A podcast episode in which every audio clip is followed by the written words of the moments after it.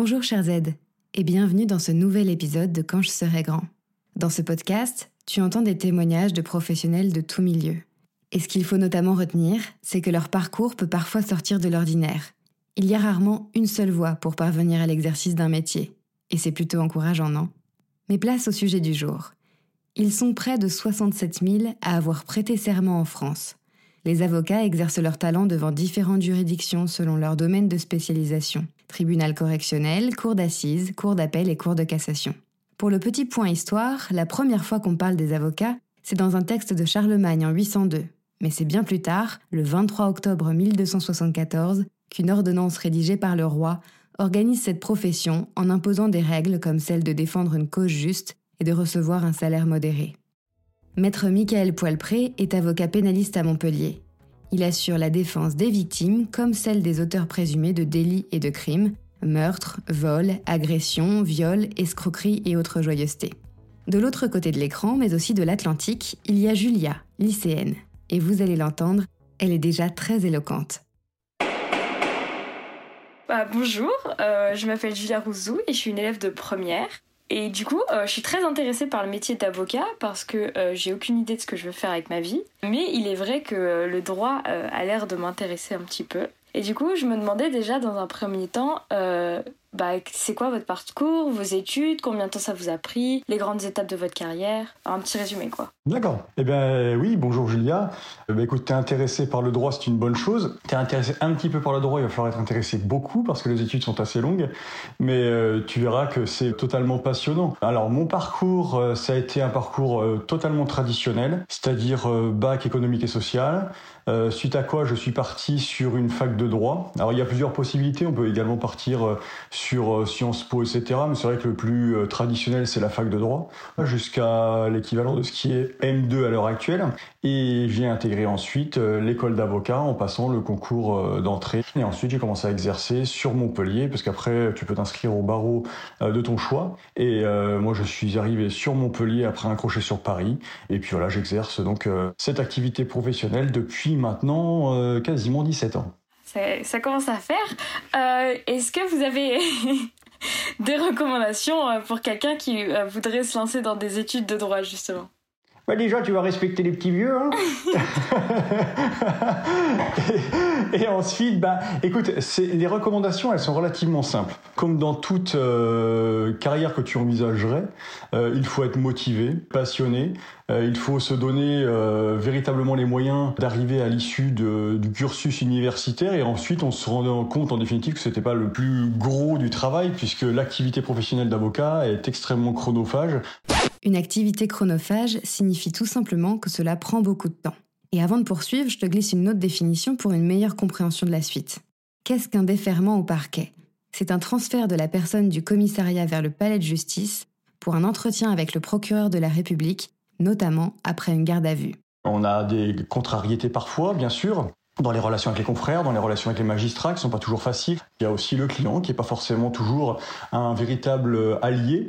Euh, ils sont très exigeants, parfois ils n'écoutent pas forcément les recommandations, donc ça peut conduire à, des situations un peu crispantes. Mais euh, en contrepartie, on a la chance d'avoir un métier qui ne nous ennuie jamais, euh, dans lequel on voit énormément de choses quel que soit le domaine dans lequel tu t'orienteras. J'ai cru comprendre que c'était plutôt euh, pénaliste pour toi, mais il est vrai que quel que soit le domaine dans lequel tu pourras exercer, euh, il y a euh, une activité tellement énorme et des situations tellement diverses que tu n'auras jamais l'occasion de t'ennuyer. Et puis c'est vrai qu'en contrepartie, parfois des contrariétés, on a quand même très souvent l'occasion d'être extrêmement satisfait du travail, du résultat, de l'aide qu'on peut apporter aux justiciables. Et c'est vrai que ça, c'est un aspect totalement grisant et extrêmement précieux tu vois, au bout de 17 ans, je m'en dis toujours pas. Et s'il faut re-signer pour 17 ans de plus, je re-signerai.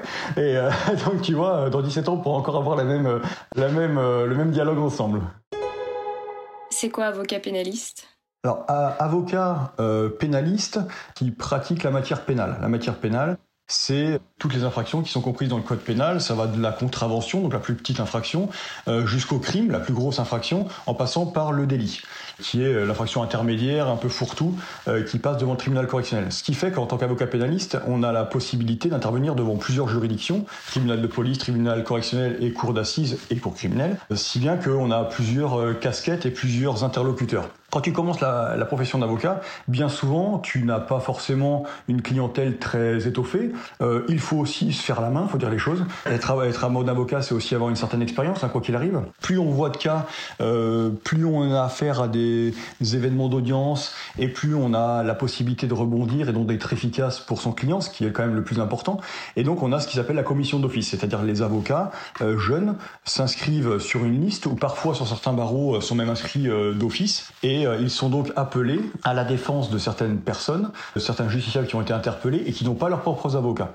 Si bien que quand on leur demande s'ils ont un avocat, ils disent non, on n'en a pas. Est-ce que vous voulez être défendu par un conseil? Oui, parce que je ne vois pas me défendre tout seul. Et donc, par l'intermédiaire du bâtonnier, l'avocat de permanence est appelé pour intervenir. Donc ça veut dire que l'avocat à ce moment-là est donc payé par l'État, c'est quand même la réalité, euh, sur un barème qui est préétabli, et il, intervient sans que ce soit son client euh, initialement, pour une personne qu'il apprend à connaître au moment euh, de, l'audience, euh, sur un dossier qu'il apprend également à, maîtriser au moment de l'audience, et, euh, il va plaider. Alors on l'a, tous majoritairement fait, hein, être avocat euh, commis d'office, et ça permet d'avoir véritablement une expérience importante qui intervient. C'est une superbe école, vraiment, et il faut surtout jamais oublier que être avocat d'office, ça veut pas dire être mauvais, ça veut juste dire être jeune, débuter. Il n'y a pas de mal à débuter. Tout le monde débute euh, un jour ou l'autre, quelle que soit l'activité professionnelle dans laquelle euh, il, s'inscrit. Et l'avocat d'office, c'est quelqu'un qui, euh, bah, qui, donne toute son énergie au service de la défense en faisant également son expérience à ce moment précis. Du coup, c'est plutôt la défense, enfin, c'est le côté un peu obscur de la force presque.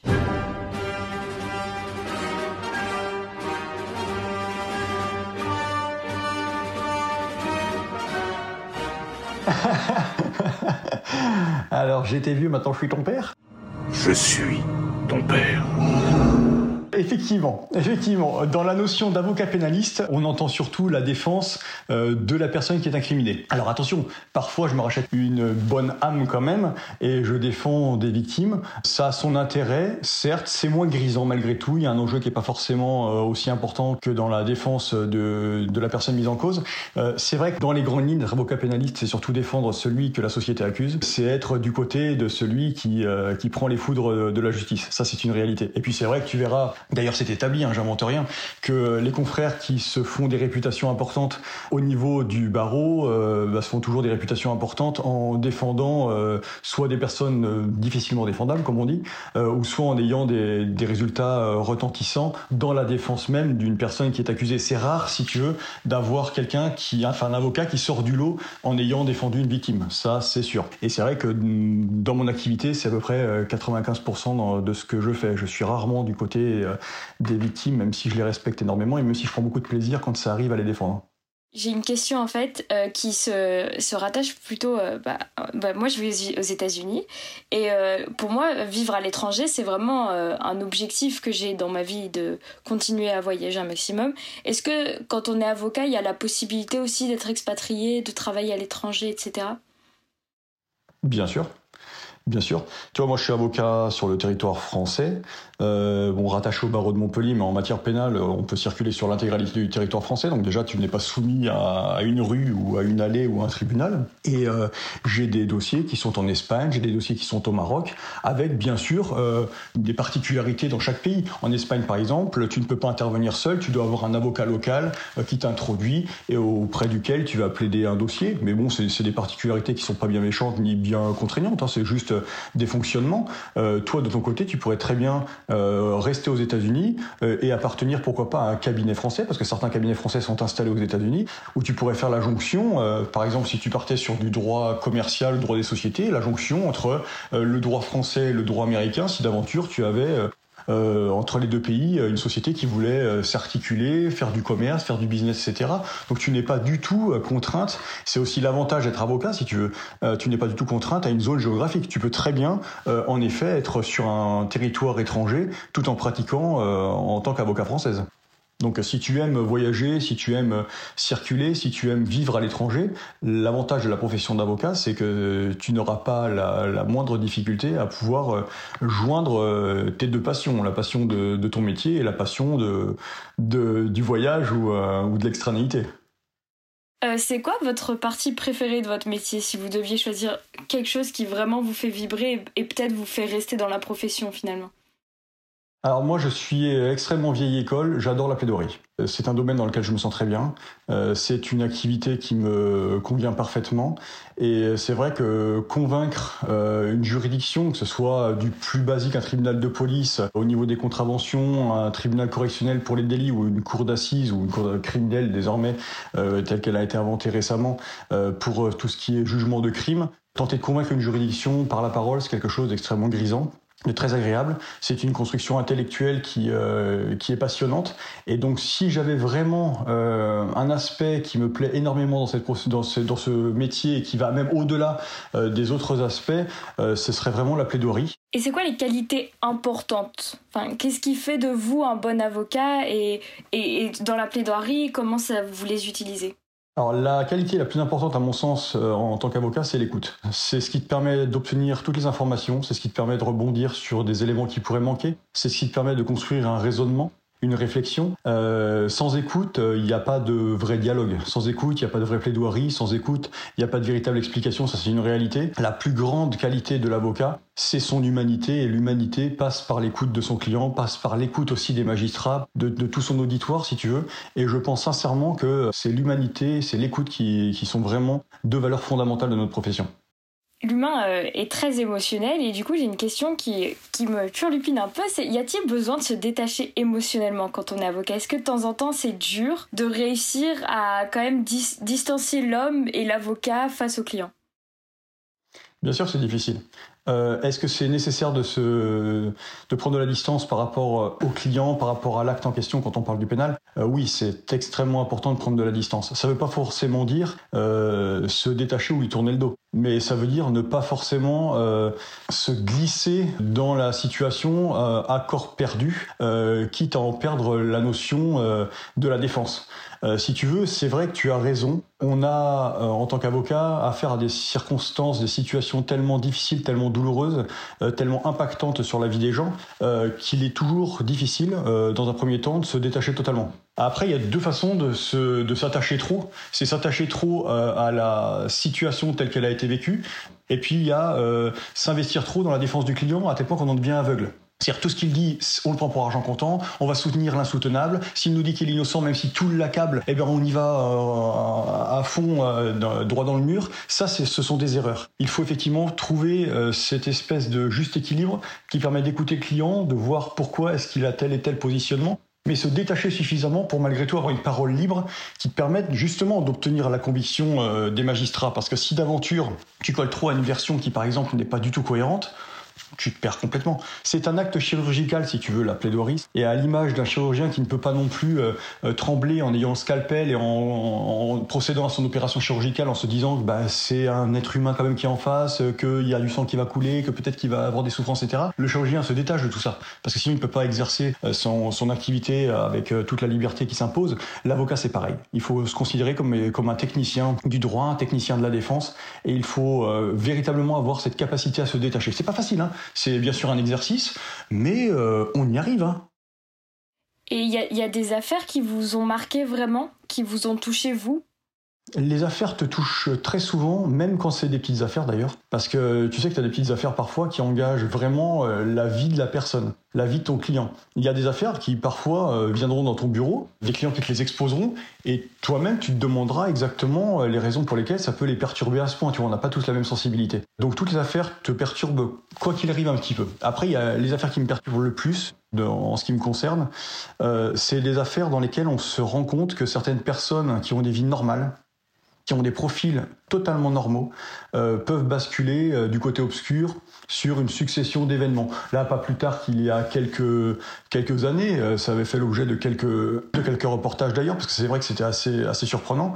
J'avais défendu une femme qui était une femme sans histoire, qui avait eu un, un, enfant avec un homme, tout allait bien. ils se sont séparés pour des motifs qui leur appartiennent. Elle a eu un amant pendant quelques temps, et puis cet amant, en apprenant que cette femme le trompait, ce qui manifestement était le cas, a basculé du mauvais côté et a fini par le tuer, par organiser carrément son assassinat. une femme qui, avant cette période-là, était totalement normale, qui depuis est en détention, mais totalement normale aussi, elle est revenue sur Terre depuis. mais dans cet espace de vie qui était la sienne, de quelques semaines, elle a complètement basculé de l'autre côté, elle est passée à l'acte dans un contexte qui est complètement hallucinant. Et ça pourrait être ta voisine, ça pourrait être la mienne, ça pourrait être n'importe qui. Donc oui, ça c'est vrai que ça marque énormément. Il y a des cas que vous refusez? Vous dites euh, non, ça je fais pas. Alors il faut savoir que l'avocat a la possibilité de refuser des cas, effectivement, en fonction de sa conscience, de, de sa philosophie, euh, de certaines croyances. Euh, de mon côté, absolument pas. de mon côté, ma devise, c'est les défendre tous, et je ne refuse jamais un cas, quel qu'il soit. Ma seule conscience à moi, c'est de défendre, c'est tout. Alors on va changer un petit peu de sujet parce que c'était un peu lourd cette histoire, je qu'on est tous un peu secoués là. Euh, est-ce que au niveau du euh, quotidien, qu'est-ce que ça représente? Des obligations, de votre planning? Est-ce que vous avez un rythme de travail constant ou plutôt euh, avec des fluctuations? Enfin, parlez-nous un peu de votre quotidien quoi. Alors, encore une fois, comme je te disais, on ne s'ennuie jamais. Ça, c'est une réalité. on commence très tôt, on finit très tard. Les pauses déjeuner, bah, faut pas trop compter dessus. Euh, ce qui est sûr par contre, c'est que c'est fluctuant. C'est fluctuant beaucoup aussi, si tu fais du pénal un jour, en fonction des, obligations et des surprises. Par exemple, euh, tu es en plein rendez-vous euh, dans la matinée, et puis tu as un commissariat qui t'appelle en te disant Bonjour, monsieur Intel a été placé en garde à vue, demande votre assistance. C'était pas prévu quelques minutes avant. Euh, et tu dois pour autant t'organiser pour, malgré tout, ben, suspendre tes rendez-vous, partir au commissariat, essayer de gérer un petit peu tout ça avec le procureur de la République pour savoir ce qui va se passer après, s'il va y avoir un déferment ou pas. Tu es obligé de faire un jonglage euh, avec ton planning qui est assez important. Donc euh, c'est un travail qui effectivement, comme je te le disais en début d'intervention, qui est très chronophage. En cela, il est passionnant, mais il va te prendre beaucoup de temps quand même. Ouais. Et vous avez vécu comment la pandémie dans votre travail, dans votre rythme, etc. Alors assez curieusement, on n'a pas beaucoup souffert. Au tout début du confinement, euh, bah, qui date d'il y a une année maintenant, on était un petit peu dans l'expectative, voir si les juridictions allaient continuer à fonctionner ou pas. Euh, les juridictions se sont surtout recroquevillées sur les procédures d'urgence. Et puis ça s'est réouvert euh, tranquillement à partir du mois de juin. toutes les audiences ont plus ou moins repris. et à l'heure actuelle, les juridictions tournent bien, en respectant bien sûr les gestes barrières. Gestes barrières en respectant les horaires plus scrupuleusement qu'on les respectait à une certaine époque.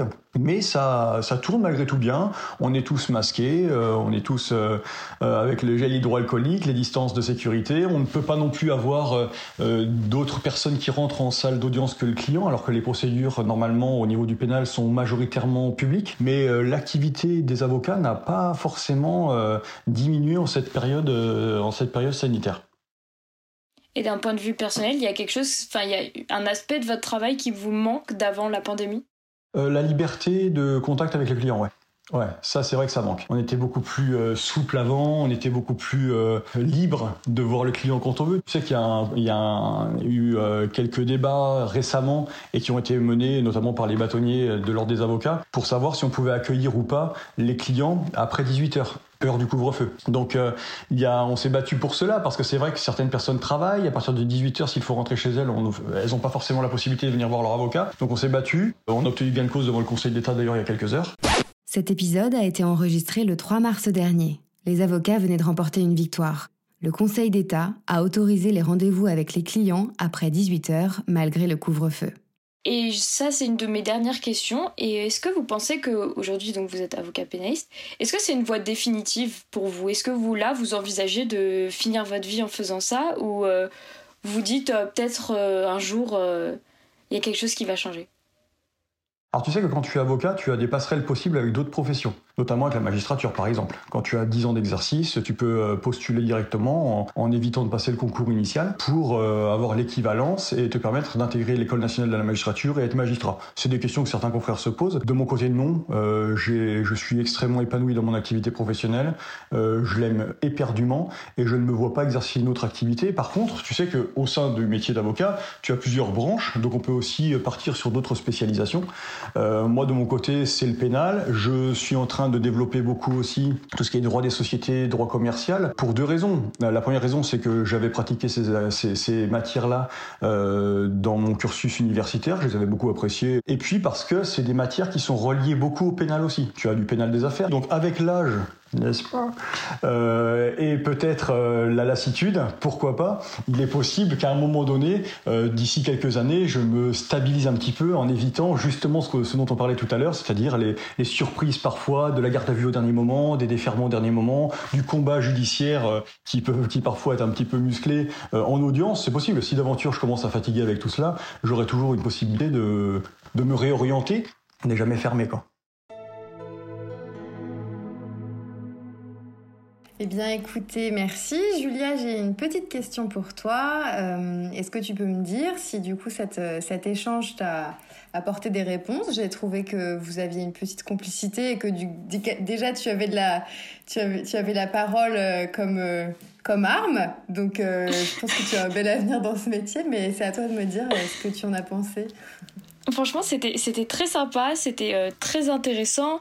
et puis, c'est aussi pour moi une occasion de, poser des questions que j'aurais peut-être pas l'occasion de poser et, et de me poser des questions. Est-ce que moi je suis prête aussi à faire ça? Est-ce que un métier comme ça ça m'intéresse? Est-ce que les imprévus, etc. Faut...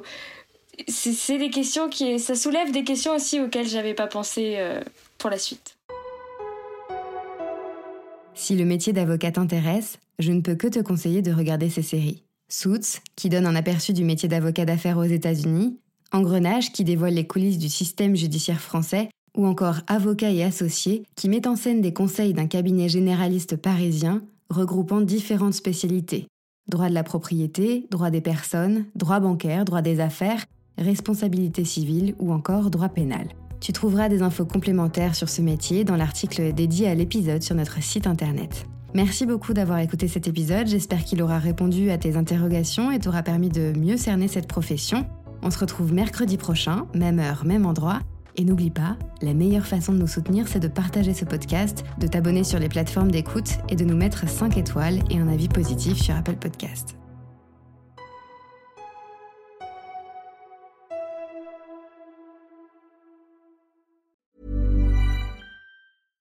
Mom deserves the best, and there's no better place to shop for Mother's Day than Whole Foods Market. They're your destination for unbeatable savings, from premium gifts to show-stopping flowers and irresistible desserts. Start by saving 33% with Prime on all body care and candles. Then get a 15-stem bunch of tulips for just $9.99 each with Prime. Round out Mom's menu with festive rosé, irresistible berry chantilly cake, and more special treats. Come celebrate Mother's Day at Whole Foods Market.